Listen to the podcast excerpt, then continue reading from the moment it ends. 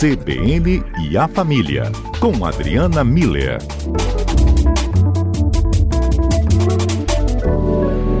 Doutora Adriana Miller, tudo bem por aí?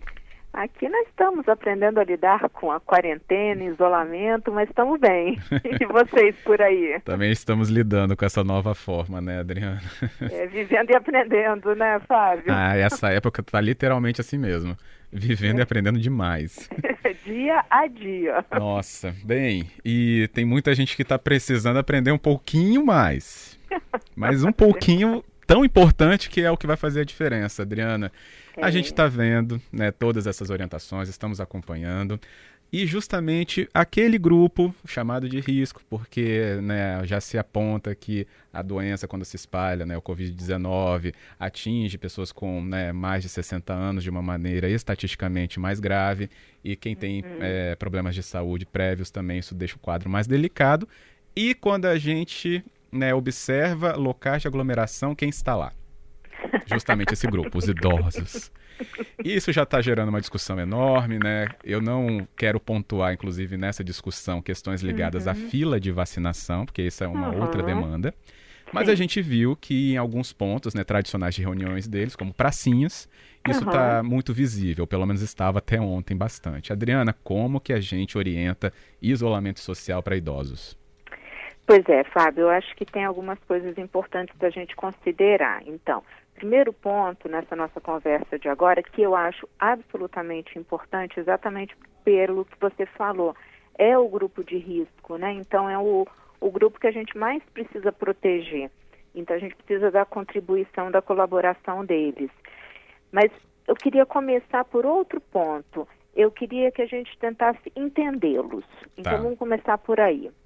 Vê só, Fábio, são pessoas ativas, autônomas, elas estavam, elas sempre cuidaram delas mesmas, das casas delas, das vidas delas, tinham, têm as rotinas delas, são independentes, elas têm os amigos, elas têm, igual você estava falando, né, a vida social, os pontos de encontro, e elas prezam toda essa liberdade, assim como todos nós, mas elas prezam de uma maneira muito mais forte, porque é uma conquista que elas ainda estão mantendo na vida delas, né?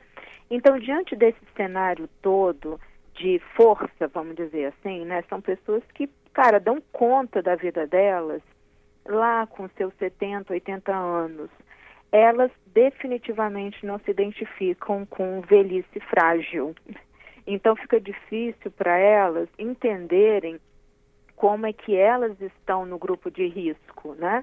É, é, vai ser baseado numa idade, vai ser baseado na certidão de nascimento e, e tudo que eu faço, todo, tudo que eu sou capaz de fazer. Ou seja, Fábio, a gente precisa entender que, que até dias atrás a, a, essas pessoas elas eram tidas como exemplos inclusive a serem seguidos. Olha como que os idosos estão saudáveis, ativos, fazendo, acontecendo. E acabou que a identidade delas foi construída em cima dessas conquistas, em cima dessas competências. Né? Nem parece que tem essa idade. Nossa, olha só, né?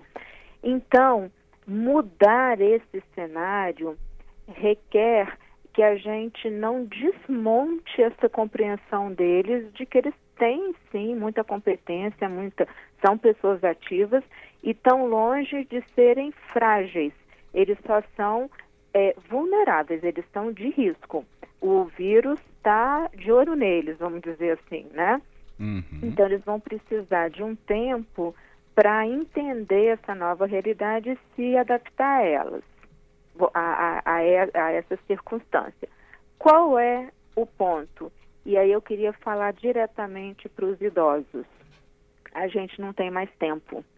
Então, esse tempo que precisaria para ter uma adaptação, para a gente se adaptar, eh, não, não tem mais. A, a situação está andando muito rápido. Então, o que a gente precisa, e de novo, eu estou falando com os idosos nesse momento, é contar com a compreensão de vocês, com a incrível habilidade de adaptação de vocês. Vocês viveram fases difíceis na vida de vocês e vocês conseguiram se adaptar a elas. A gente precisa que vocês mostrem isso para a gente de novo. A gente precisa, mais uma vez, que vocês sejam exemplo exemplo para os seus outros colegas da mesma idade que ainda não estão entendendo e estão se colocando em risco e em risco de morte. Então, vocês precisam ser exemplos para eles e precisam ser exemplos para os seus netos, para os nossos filhos, porque vocês não imaginam a força que tem quando uma criança está dentro de casa chorando porque quer sair e a gente fala até o vovô e a vovó estão em casa. Pronto, é o argumento máximo que a gente precisa. Então, por favor, vovô, vovó, por favor, pai, mãe, fiquem em casa. A gente precisa que vocês deem esse passo por nós nesse momento, né? Fábio, como é que a gente organiza isso, né? Então agora vou voltar a nossa conversa para os filhos, tá? Uhum. Porque a gente precisa fazer um, uma, uma parceria dos pais com os filhos, né?